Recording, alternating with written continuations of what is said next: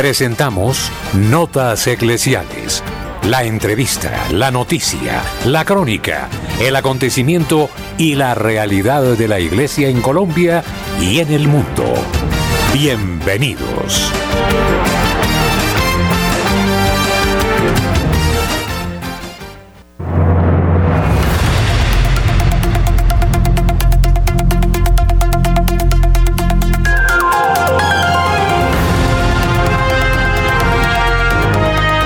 Oyentes amables de Radio María, muy buenos días.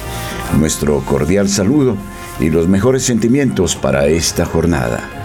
Dejamos a ustedes la actualidad de la noticia, los hechos de interés en Colombia y en el mundo. Con ustedes, Luis Fernando López, Camilo Ricaute, este servidor, el padre Germán Acosta. La opinión el análisis. Editorial en Radio María.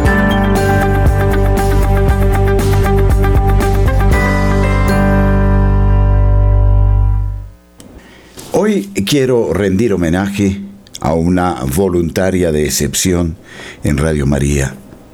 Se trata de la señora Gladys Quirós, voluntaria desde la primera hora de nuestra radio hace ya algo más de 27 años. Ella entregó su alma al Señor el día anterior. Una mujer sencilla, callada, pero sumamente comprometida. Amó a Radio María entrañablemente. Realizó gestiones para colaborar con nuestra radio y de tal manera que pudiera ir adelante desde el punto de vista económico. Gladys Quirós, una mujer de origen eh, del Caribe, de la costa Caribe, hacendosa, callada, sumamente amorosa. Nos es muy difícil aceptar que Gladys haya partido para el cielo. Y digo para el cielo porque seguramente ella que también proclamó con su vida y con su palabra el testimonio de Jesucristo, lo supo llevar hasta las últimas consecuencias. Gladys Quirós es parte esencial, una cuerda muy profunda y sentida en el corazón de Radio María. Se nos ha ido tan amable dama, tan querida señora, tan humilde mujer en su expresión más digna en Gladys Quirós queremos dar también el testimonio de gratitud por tan buenos voluntarios que hemos tenido en, en nuestra radio y que con diligencia, con sencillez, que no precisamente como en el caso de Gladys, hicieron uso del micrófono para aparecer en escena, sin embargo, fueron hormiguitas diligentes que trabajaron con un sentido de operarias para la Santísima Virgen María. Gladys había enfermado recientemente y nos parecía que ya había superado su dificultad, pero lamentablemente en el día anterior supimos de su deceso. Que todos los voluntarios de Radio María en Colombia, en el mundo, reciban el testimonio de gratitud, porque efectivamente Ustedes, queridos hermanos, en el silencio, han sabido labrar en este surco y han sabido cosechar frutos para la vida eterna. Querida Gladys, nuestra voz de admiración, de aprecio y nuestro profundo sabor de tristeza y de ausencia de una mujer tan querida son ya distintos los miembros de Radio María que han partido para el paraíso. Desde nuestro presidente Agustín Arango hasta religiosas sumamente queridas como la madre Mercedes Leguizamón, la hermana Merceditas, hija de la sabiduría, Luisa de la Encarnación, Teresa Espinosa y la inolvidable religiosa de la Orden de los Carmelitas, la hermana Leticia Misas, querida eh, hermana que nos dejó una sonrisa y una estampa de una mujer dignísima, hija de Dios. Gladys, permanecerás en nuestra memoria, intercede por nosotros delante del Señor en el cielo. Nuestros corresponsales tienen la palabra en Notas Eclesiales.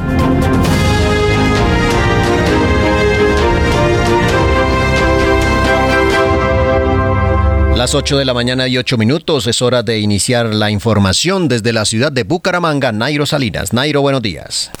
Muy buenos días, Luis, Fernando. Muy buenos días para todos los oyentes de Radio María. Iniciamos contándoles que el ministro de Transporte, William Camargo, eh, recibió la hoja de ruta con la que el área metropolitana de Bucaramanga y los alcaldes de Piedecuesta, Florida Blanca, Girón y Bucaramanga aspiran a transformar el sistema de transporte masivo Metrolínea.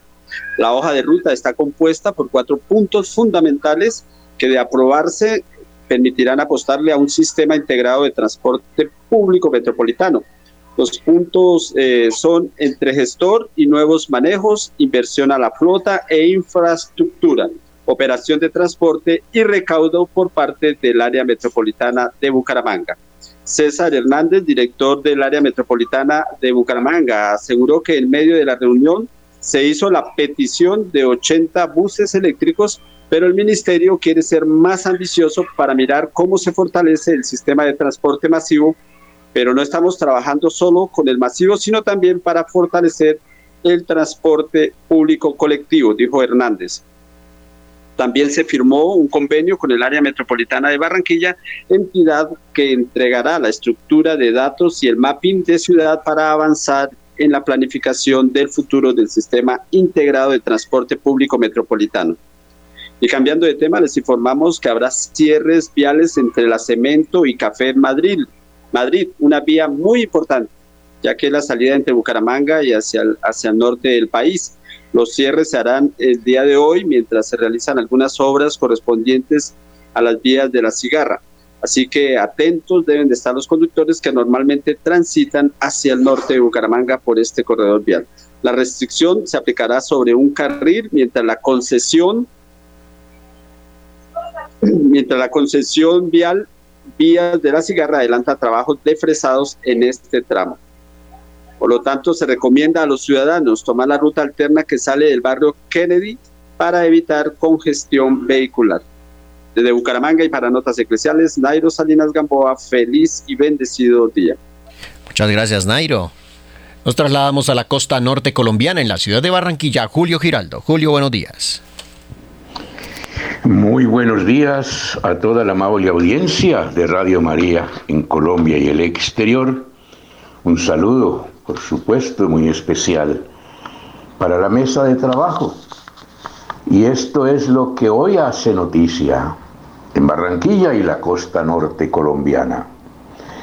Ayer hubo preocupación en Soledad por la intoxicación de muchos niños de un colegio de esta localidad. Estos niños fueron llevados a los centros de salud con síntomas de intoxicación. Todo parece indicar que esto se produce por la ingestión de un queso en mal estado que les habían suministrado precisamente allí en el colegio donde estudian. Médicos de los distintos centros asistenciales hicieron todo lo que saben hacer en estos casos y fortunosamente por la tarde ya fueron dados de alta todos estos niños, salieron sin ningún problema, pero el susto cundió en todo el municipio y sobre todo entre los familiares de los niños. Y con respecto a la tragedia del fin de semana en el río Magdalena, muy cerca también a Soledad, en donde una familia entera, pero una familia humilde, que no tiene dónde irse a divertir, salió a, darse un paseíto y a bañarse precisamente en sitios donde no está autorizado. En las orillas del río Magdalena, en ninguna parte de esto es seguro tomar un baño. Pues una familia entera de cuatro personas pereció, tres menores de edad y un adulto. Los cuerpos fueron rescatados y ayer en la tarde estaban siendo velados en sus respectivos hogares. Y hoy se está conmemorando, o mejor recordando en Barranquilla, al Joe Arroyo. Hace 12 años murió este famoso cantante que dejó historia en todo Colombia y en el mundo. Y aún lo recuerdan con mucho cariño. Finalmente, preocupación de estudiantes y universidades aquí en Barranquilla por el no giro de los pagos por parte del ICETEC, de estos alumnos que estudian a través de préstamos de esta entidad y que se debe girar la plata a la universidad oportunamente para poder que les avalen sus matrículas. Pues para este semestre hay una cantidad de jóvenes en la cuerda floja porque ICETEC no ha girado la totalidad de los giros que tenía que hacer del semestre pasado, menos el de ahora. Entonces, esto ha sido un problema que está eh, llegando a la luz pública para que ICETEC se ponga las pilas, consigne la platica y los estudiantes puedan hacer sus carreras tranquilamente sin la preocupación si el ICETEX pagó o no pagó. Bien, desde la ciudad de Barranquilla y para Radio María. Julio Giraldo. Muchas gracias, Julio. Nos trasladamos ahora a la ciudad de Medellín, en la ciudad de la eterna primavera. Allí José Luis Hernández nos cuenta las noticias. José Luis, buenos días. Buenos días. Aquí llegamos con toda la información noticiosa desde la ciudad de Medellín. Atención. Arrancó Colombia Moda 2023. Se esperan 30.000 visitantes durante la feria y serán 26 pasarelas. La edición número 34 de Colombia Moda pasará a la historia. Por primera vez en la feria, tres de las pasarelas más importantes son propuestas de origen paisa. Sebastián Díez, presidente ejecutivo de Inés Moda este año, dijo que Colombia Moda será una invitación a trascender, ver la moda más allá de la estética, que sea un vehículo de movilización cultural, transformación social y desarrollo económico y sostenible. Además, destacó que esta es una de las pocas ferias en el mundo que integra el ecosistema de modo completo desde el insumo, el textil y el producto terminado. Al igual que la edición pasada, la feria estará integrada con Colombiatex para recibir a más de 30 mil visitantes, 12 mil compradores especializados y 400 exponentes de la moda. En otro lado de la información, ya circula una moneda conmemorativa del Banco de la República. El Banco de la República emitió una nueva moneda conmemorativa, esta vez con el homenaje que será para la Armada Nacional y su bicentenario.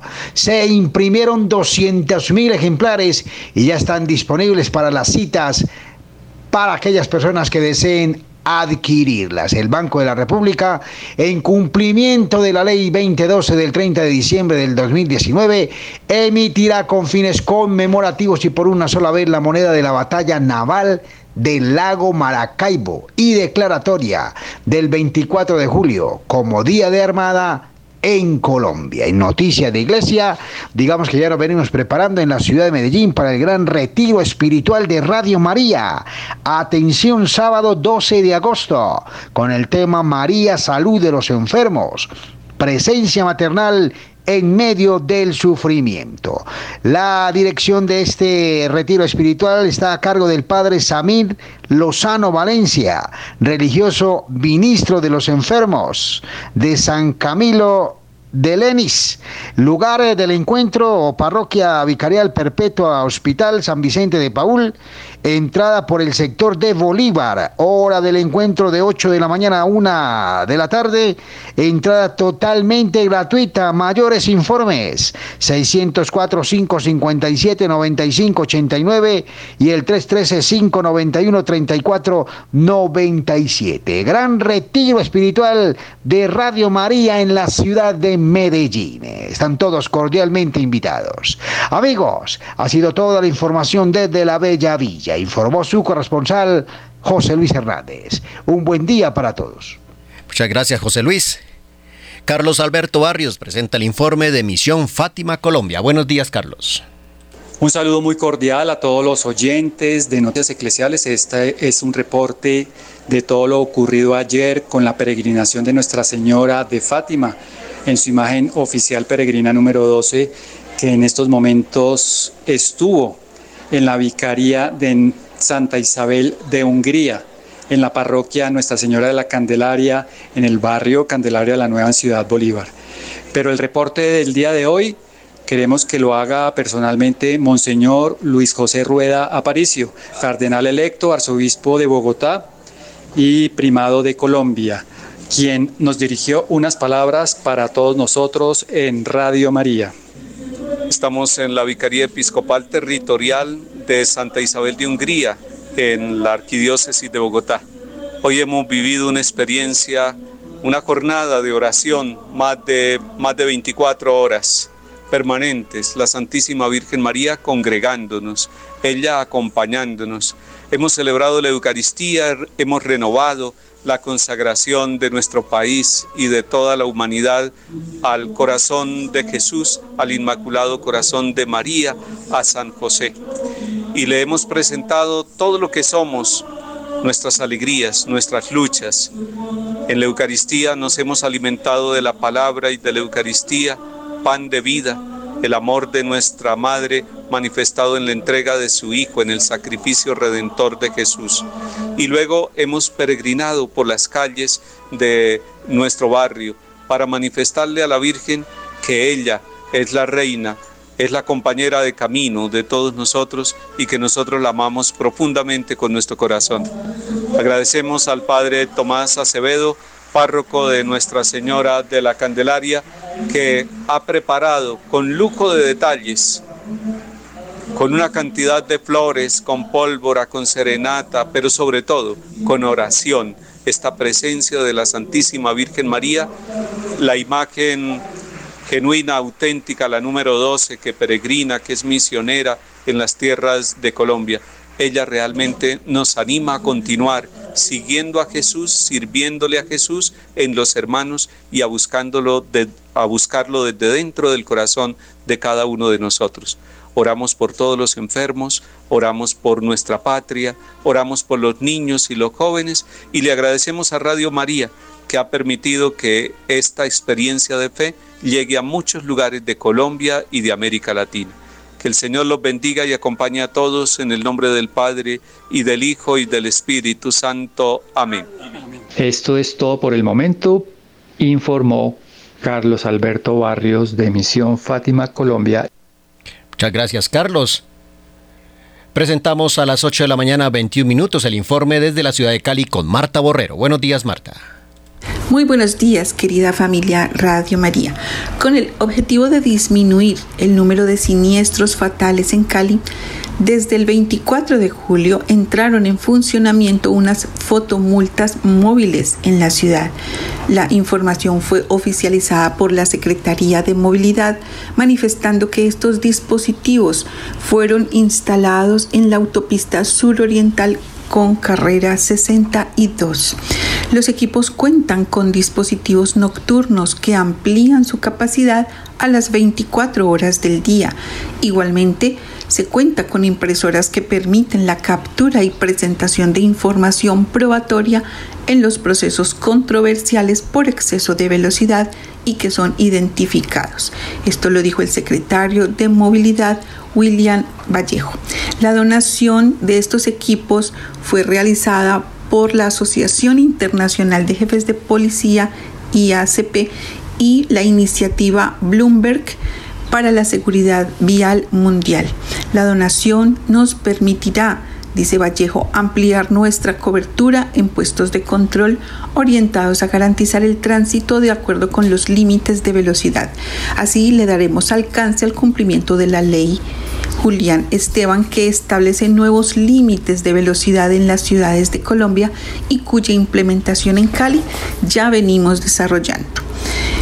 Eh, bueno, tener en cuenta estas nuevas eh, fotodetecciones en la autopista con 62. Y de otro lado, pues continuarles comentando estos sacerdotes taquilleros de los que habla un periódico local. Ahora quiero dejarles al padre Dagoberto Cárdenas. Él tiene a su cargo la vicaría para el servicio del desarrollo humano integral, es decir, a este sacerdote, el padre Dagoberto, eh, le corresponde el acompañamiento de todos los procesos sociales de la arquidiócesis de Cali, con los pobres, reclusos, enfermos de los hospitales, migrantes, desplazados, mujeres en situación de violencia de género, comedores comunitarios, etc.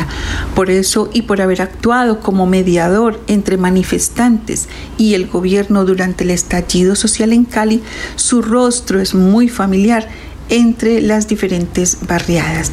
El padre Dagoberto desde hace cuatro años es la cabeza de la parroquia de Nuestra Señora de los Remedios del barrio Santa Mónica Popular donde tiene celebraciones masivas, especialmente el último viernes de cada mes, que hace una corona de la Divina Misericordia con el acompañamiento a los enfermos y todos los días 14 de cada mes tiene una Eucaristía en honor al Señor de los Milagros y por supuesto las misas dominicales, cinco en total en las que participan alrededor de 2.500 personas.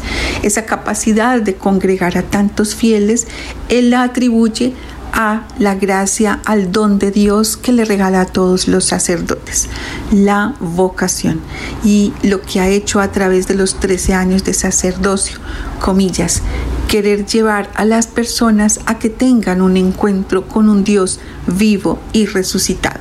Por eso se le mide a lo que sea, como cuando a sus 28 años, con solo tres años como sacerdote, se metió en la locura de organizar la fiesta de la Divina Misericordia en el estadio. Eso fue en el 2013 con enorme éxito. Bien por el Padre Dagoberto y por todos los sacerdotes que poco a poco voy a estarles compartiendo su gran misión eh, aquí en la Arquidiócesis de Cali. Soy Marta Borrero desde Santiago de Cali para Notas Eclesiales de Radio María. Feliz Día de los Abuelos y abuelas. Dios les bendiga. Muchas gracias, Marta. Nos trasladamos ahora al Valle del Sibundoy en el departamento del Putumayo con William Fernando Cabrera. Buenos días, William. Muy buenos días, la información desde el departamento del Putumayo, Valle del Sibundoy, en esta hora de la mañana. Pues un bonito clima en nuestra localidad del Putumayo. Informarles que la parroquia San Francisco de Asís, el pasado fin de semana, el sábado, ha realizado un retiro espiritual con los jóvenes de confirmación, sus padres de familia, más de 150 asistentes, dándoles el querigma, el anuncio de Jesús en la vida de ellos como este sacramento muy importante para la vida espiritual. El Espíritu Santo que los ilumine ya en la recta final de su preparación, ha sido durante un año para llevar este santo sacramento a feliz término. Por otro lado de la información, pues hoy se vive en la parroquia, eh, mejor en el municipio de San Francisco, en el salón pastoral, en la rendición de cuentos, de cuentas por parte de la Administración Municipal de San Francisco a partir de las nueve de la mañana, donde está invitada todas las instituciones, personalidades, igualmente comunidad en general. Y por último, el próximo fin de semana, el sábado, será el Rosario de la Aurora a partir de las cinco de la mañana en finalización de este mes de julio acá en la parroquia de San Francisco de Asís. La información para Radio María Colombia informó William Fernando Cabrera. Buen día compañeros. Muchas gracias William, 8 de la mañana y 27 minutos.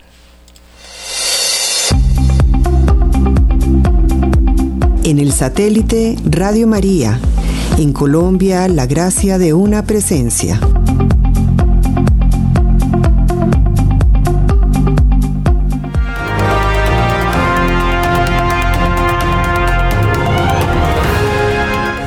El Papa Francisco nombra a Monseñor Paolo Rudelli como nuevo nuncio apostólico en Colombia.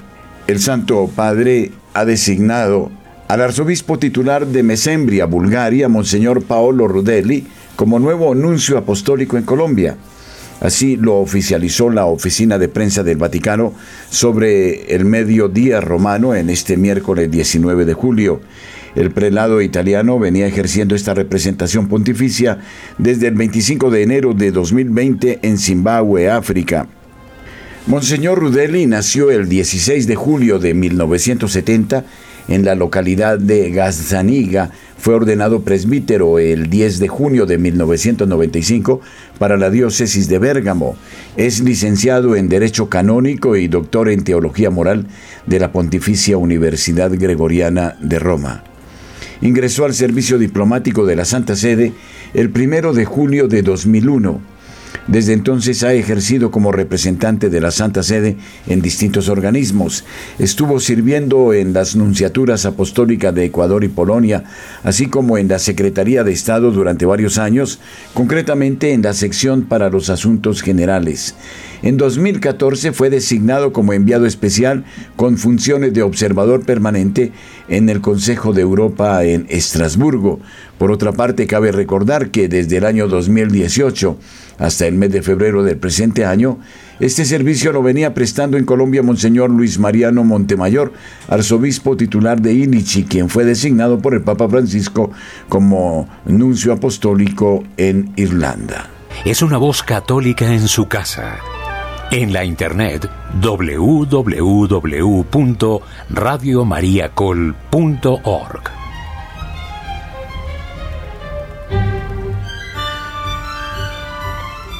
El pasado 20 de julio, en la parroquia de San Lorenzo del municipio de Caldono, Cauca, Monseñor Omar Alberto Sánchez Cubillos, arzobispo de Popayán y vicepresidente de la Conferencia Episcopal de Colombia, junto a varios sacerdotes de su clero, celebraron una Eucaristía por la vida y por la paz.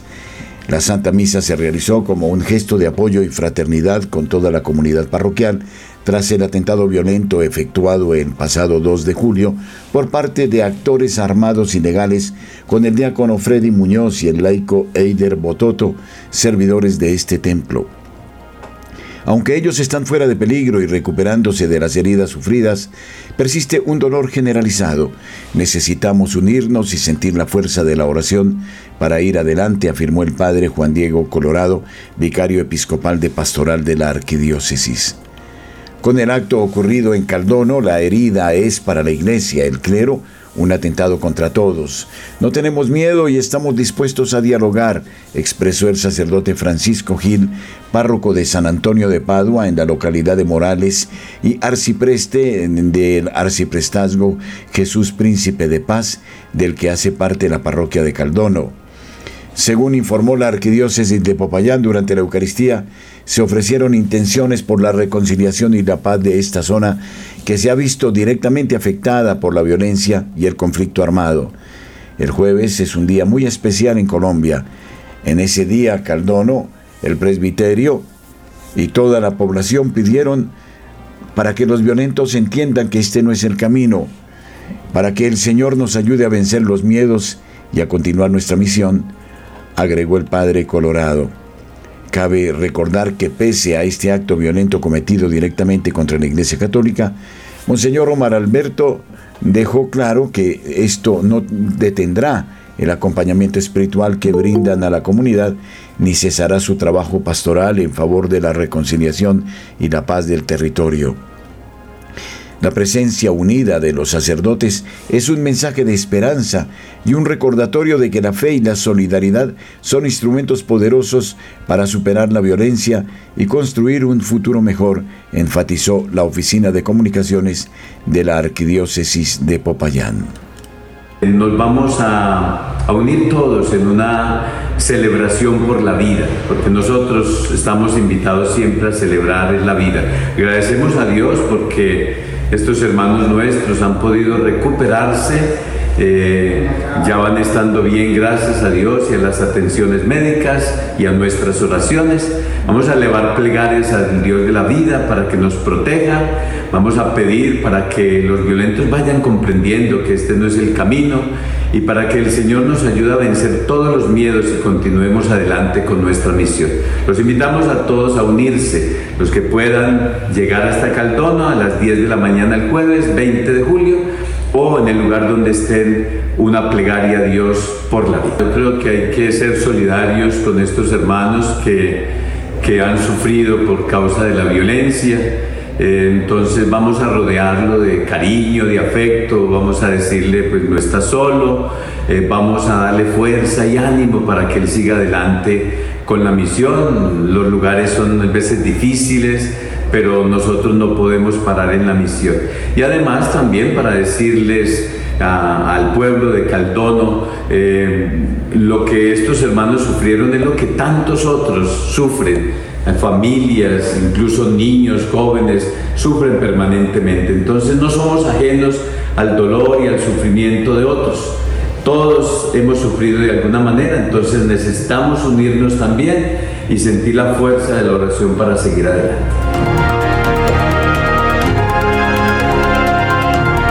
Desde nuestro hermano país eh, de Ecuador, Enrique Gordón nos actualiza sobre la realidad de la Iglesia Católica y los hechos de interés en el hermano país. Saludos cordiales, Padre Germán y hermanos que nos acompañan en el informativo de Radio María Colombia, con gusto la información que presenta la prensa de nuestro país para el amanecer de este día.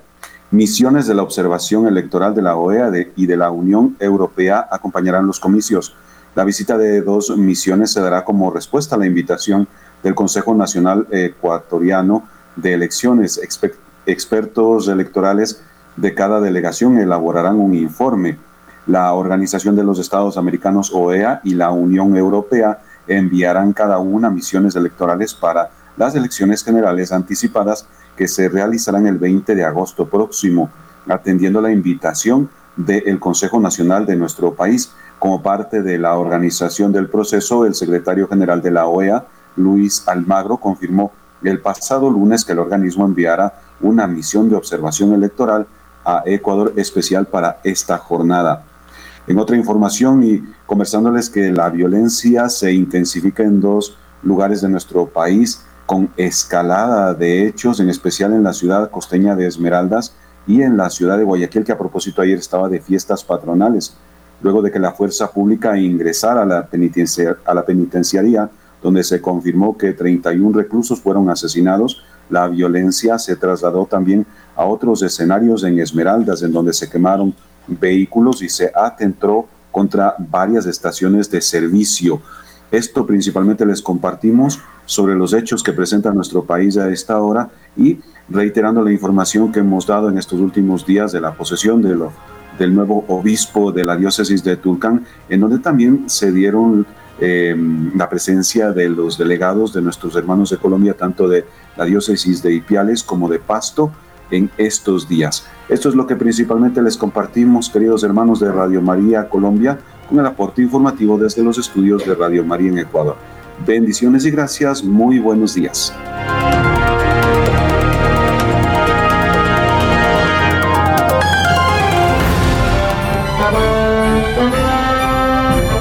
Somos 24 horas de buena programación. Descarga gratis la aplicación para iPhone y Android.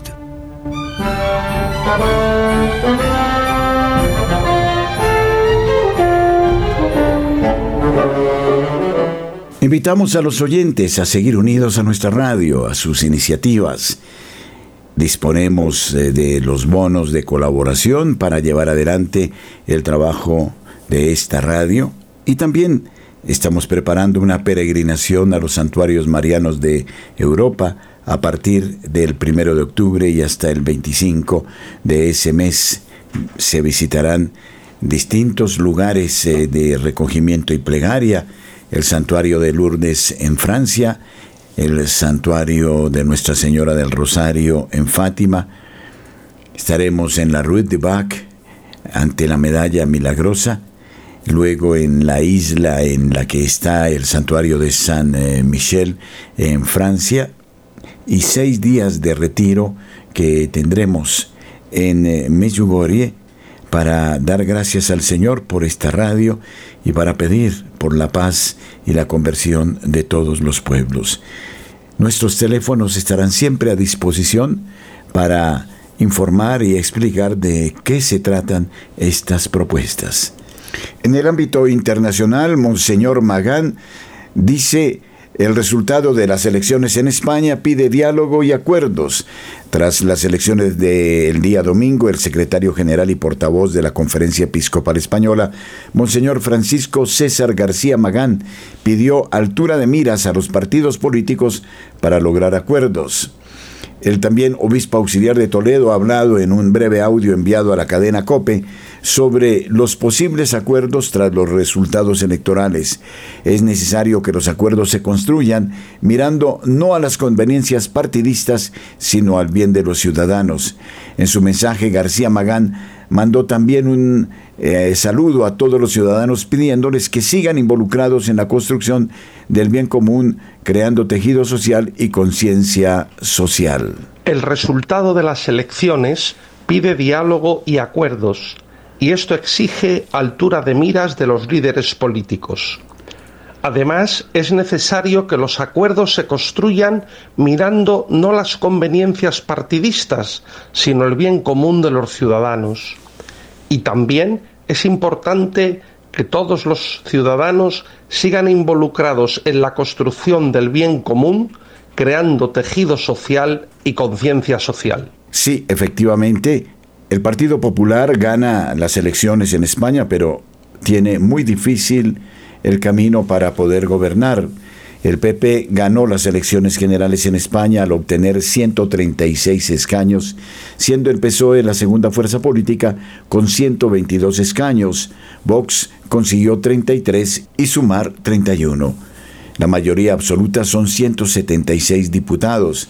El gobierno dependerá de los votos de los partidos secesionistas. Tras las elecciones eh, del domingo, España se convierte prácticamente en un país ingobernable.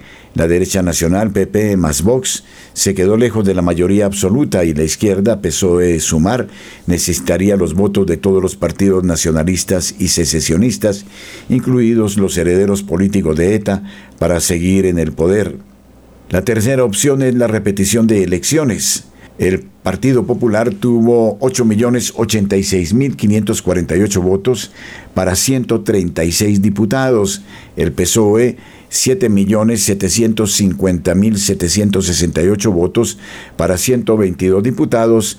Vox 3.032.253 votos para 33 diputados sumar 3.012.155 votos para 31 diputados, ERC 462.662 votos para 7 diputados, JCAT Junts 392.000 votos para 7 diputados, y luego E-Bildu, que tiene 6 diputados, el PNB 5, BNG 1, CCA 1 y UPN 1 diputado.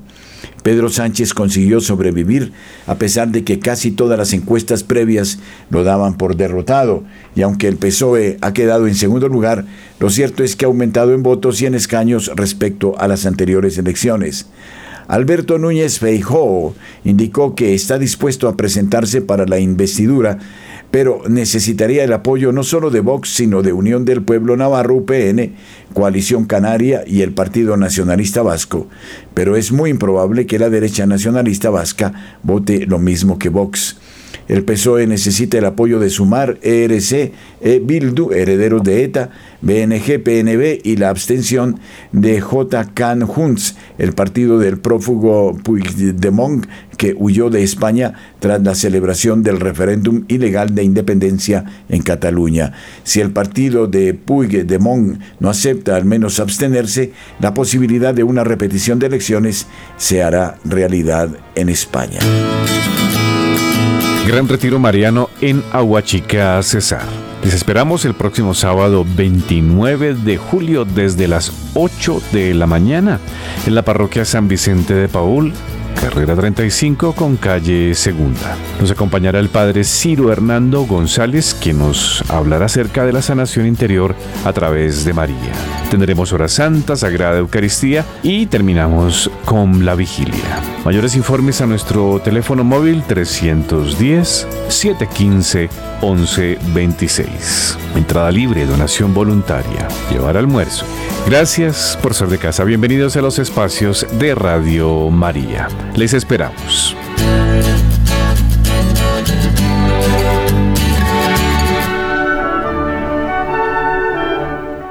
Una luz desde lo alto.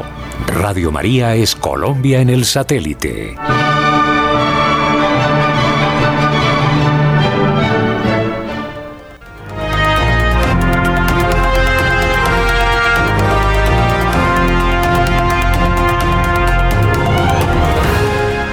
Horacio Fernando Justo Baudaña, docente en eh, la licenciatura de Filosofía, en eh, la diplomatura en Filosofía por la Universidad del Norte Santo Tomás de Aquino, en Ecuador con aval de la Universidad Católica de Nueva España en Introducción a la Filosofía, Filosofía Medieval, Lógica y Pensamiento Crítico, Ignoseología, autor del libro El conservadurismo en 10 reflexiones y el libro negro del ecologismo, se pregunta por qué un trabajo titulado El libro negro del ecologismo la presente obra es una continuación de aquella tradición que surge primero con el libro negro del comunismo y luego siguieron Agustín Laje y Nicolás Márquez con su obra El libro negro de la nueva izquierda.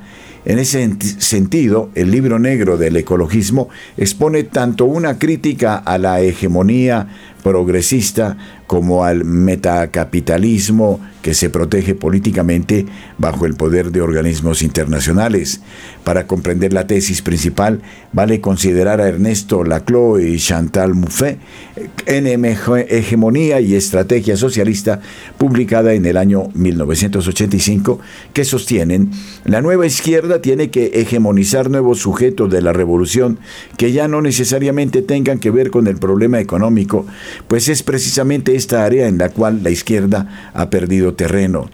Tal como bien expone el gran pensador Pablo Muñoz Iturrieta, quien prolonga el libro negro del ecologismo, el ecologismo se ubica dentro de un marco ideológico que poco tiene que ver con la ciencia y mucho que ver con la renovación y recreación de la nueva izquierda, la que a su vez es usada como la mano de obra barata del poder financiero internacional, que en definitiva son quienes realmente gobiernan este mundo y en ese programa de reingeniería social buscan controlar la población, eliminar a los pobres, en vez de ofrecerles una solución y salida a su pobreza, y limitar el número de nacimientos para que en un mundo automatizado no exista ninguna persona de más. Por ello es que resultó prudente seguir con la tradición de exponer todo lo oscuro que hay en una izquierda que se ofrece al mundo como una nueva religión salvífica. ¿Dónde está la negrura de esta ideología verde? Lo irónico es que antes de hablar de lo negro del libro, debería hablarse de lo rojo. De hecho, el libro menciona que el ecologista es similar a una sandalia en tanto que verde por fuera mientras rojo por dentro.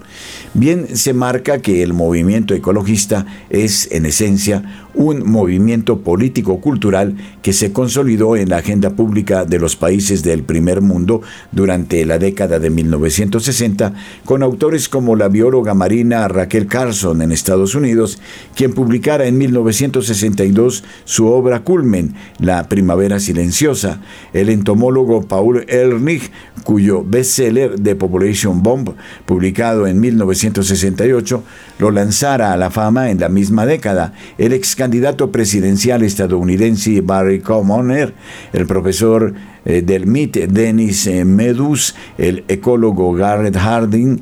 O el padre de la ecología política francesa, André Gore, sobre quienes volveremos más adelante, entre otros.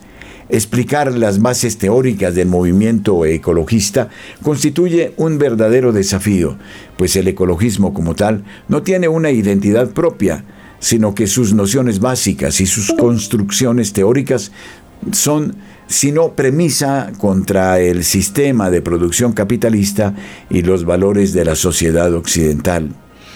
Como lo compendia la activista climática Naomi Klein, este movimiento pone directamente en cuestión nuestro paradigma económico dominante, al tiempo que los relatos sobre los que se fundamentan las culturas occidentales y muchas de las actividades que dan forma a nuestras identidades y definen nuestras comunidades.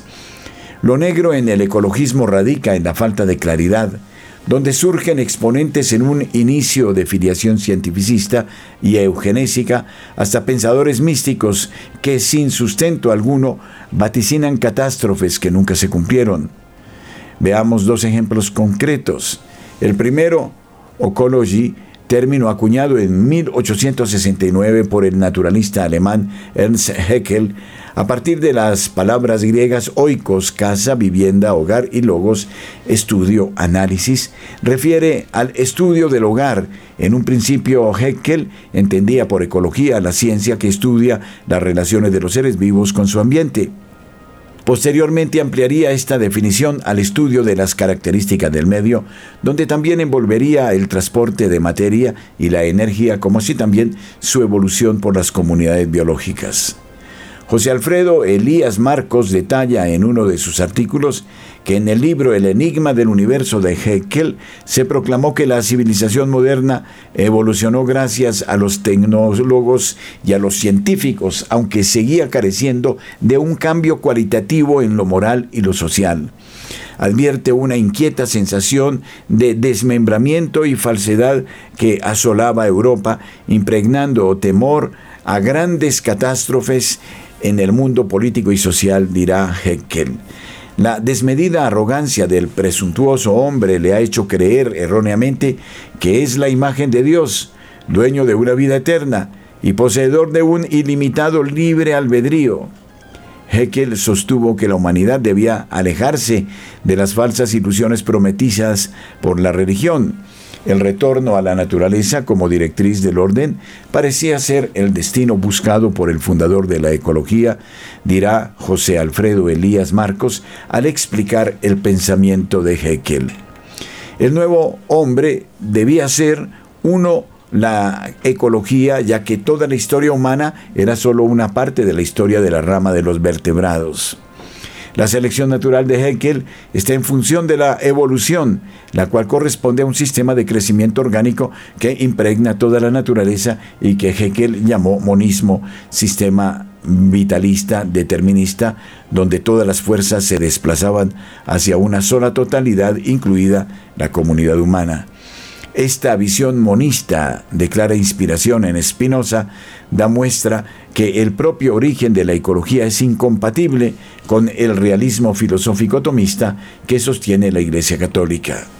El segundo ejemplo, tal como se muestra en este libro, los denominados metales raros son un grupo de 17 elementos, entre ellos el escandio, lantano, itrio, serio, olmio, praseodimio, neodimio, prometio, europio, samario, gadolinio, terbio, disprosio, herbio, tulio, lutecio e iterbio, que se utilizan en gran medida en la producción de vastos sectores de la economía global, incluyendo el tecnológico, el de la energía renovable y las refinerías de petróleo, entre otros, ya que eh, los mismos cuentan con particularidades físico-químicas que les permiten poner en funcionamiento a las tecnologías limpias.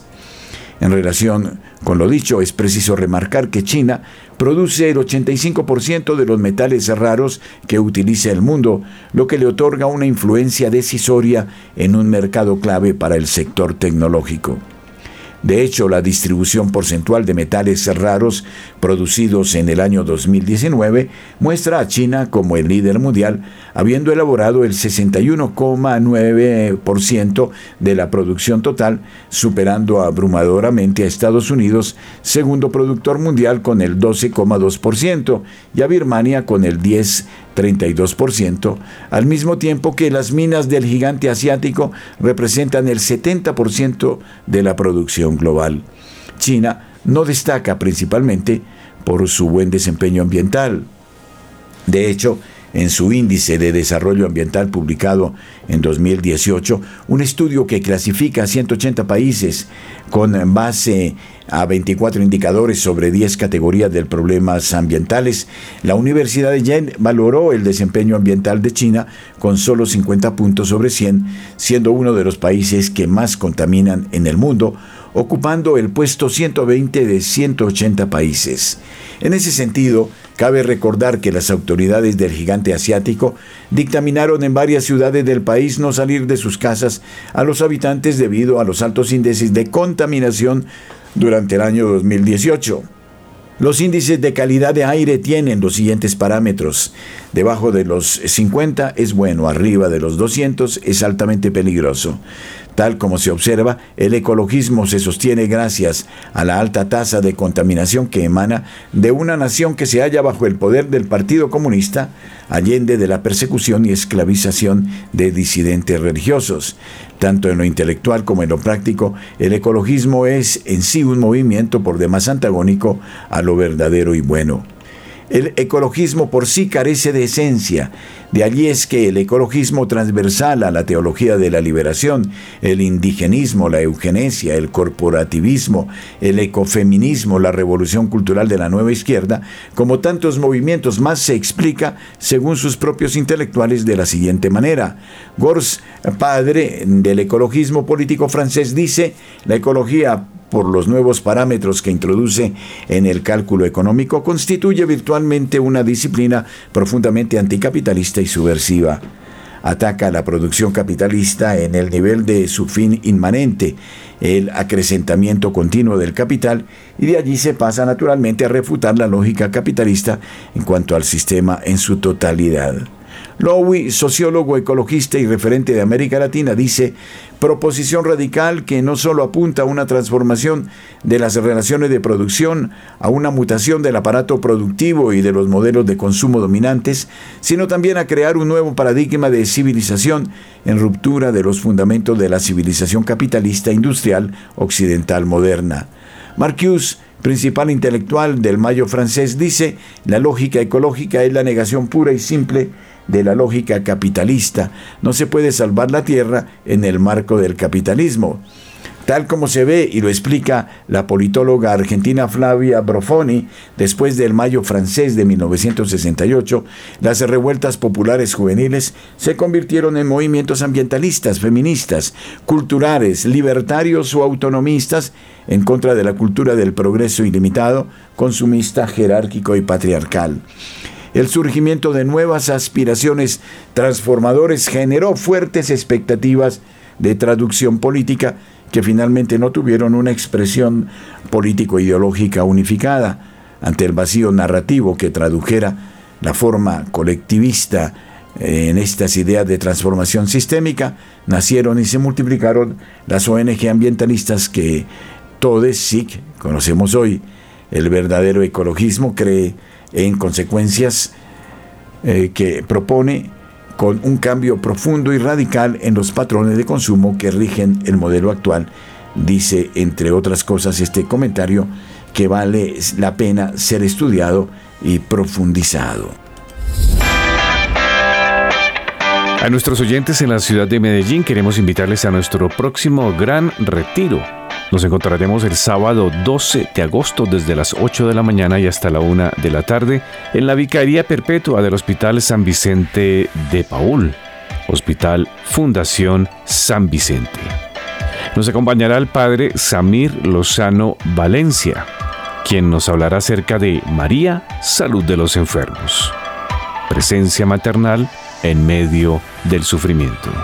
Mayores informes a los siguientes números de teléfono 604-557-9589 o al móvil 313-591-3497.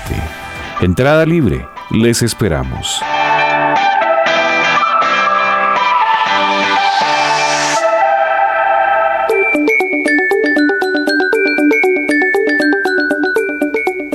En nuestras aplicaciones en el mundo, Radio María es gracia y presencia.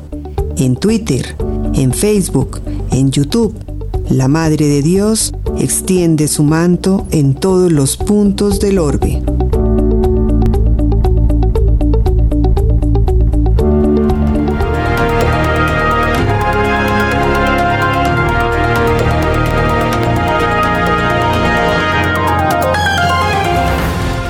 El cardenal eh, Maradiaga, cardenal purpurado hondureño, arremetió en la homilía del pasado domingo contra la ideología de género a la que calificó de diabólica. El cardenal Óscar Andrés Rodríguez Maradiaga cuestionó este domingo la ideología de género porque está orientada a destruir a las familias y a los niños a través de ideas diabólicas y señaló que la sociedad hondureña está dividida por la polarización. La ideología de género está destinada a destruir las familias, a los niños y a las niñas, metiéndolos en este tipo de ideas que son completamente diabólicas, subrayó Maradiaga en una homilía celebrada en la Basílica Menor de Suyapa. Este influyente purpurado y asesor del Papa Francisco afirmó que la cizaña no debe entrar en nuestra sociedad, no debemos permitir el plan de Dios sobre el amor y la familia, está muy claro en la palabra el plan de Dios sobre la familia es el hombre y la mujer para formar la alianza de amor en el matrimonio y en la familia.